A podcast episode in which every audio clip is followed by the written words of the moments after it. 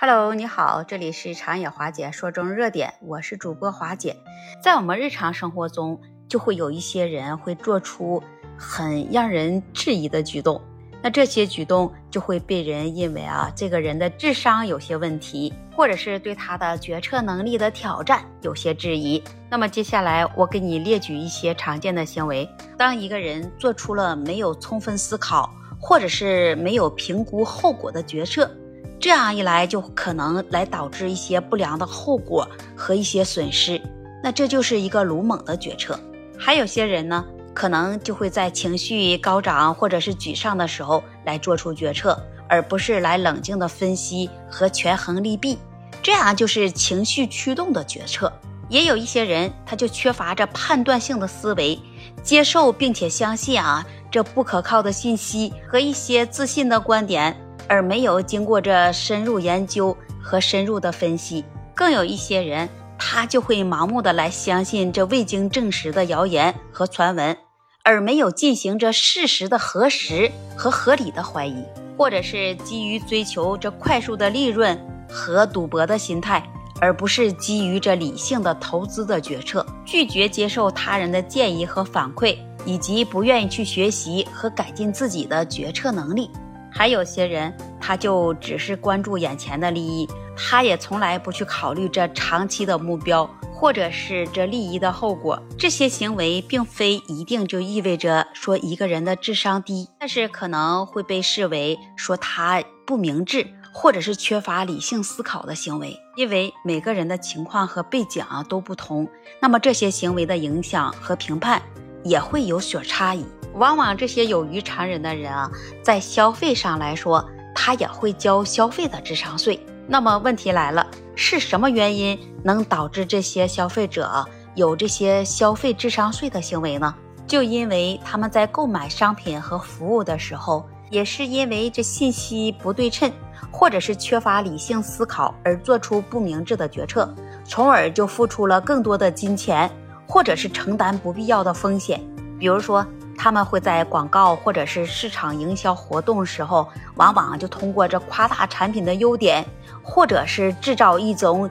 紧迫感来促销这些消费者们来购买。作为这些消费者，也可能是因此啊，在没有充分了解这产品或者是服务的情况下来做出了决策，马上他就支付了这高于产品真实价值的价格，或者这是由于这社会的压力。和跟风的效应影响这些消费者来购买商品。当其他人来购买一些某个产品，或者来追捧某个潮流的时候，那这些消费者可能也会感到有些压力了，想要跟着大家保持一致，或者是满足社会的期望，导致他们无视自己的实际需求和财务的状况，就来进行这消费。还有一种情况，就是因为这情绪和冲动来购买。这也是消费智商税的常见原因之一。每当这些消费者处于这情绪波动，或者是受到了什么刺激时，啊，他们可能就会做出冲动购买的决策，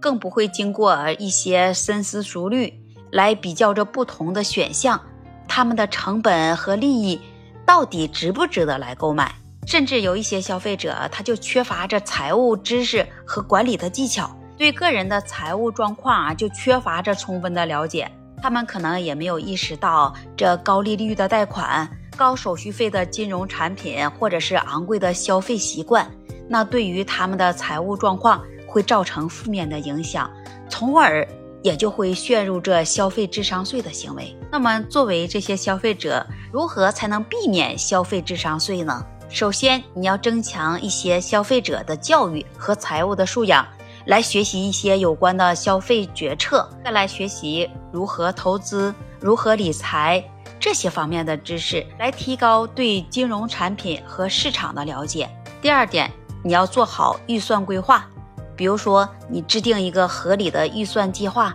那根据自己的经济状况和需求来进行消费，避免冲动去购买。除了这些以外，你还可以去做一些比较，来做一些研究。在日常生活中，在做出购买决策之前，你要来一个进行比较和研究，了解一些不同的选项的价格、质量和商品的使用价值。所以呢，都说这消费智商税，它就是一把双刃剑，这就要看你如何来避免。如果你还有更好的方法和建议，欢迎把你的分享写在评论区，也期待您关注、订阅、点赞和分享。那这一期节目，花姐就跟你分享到这里了，我们下期节目再见。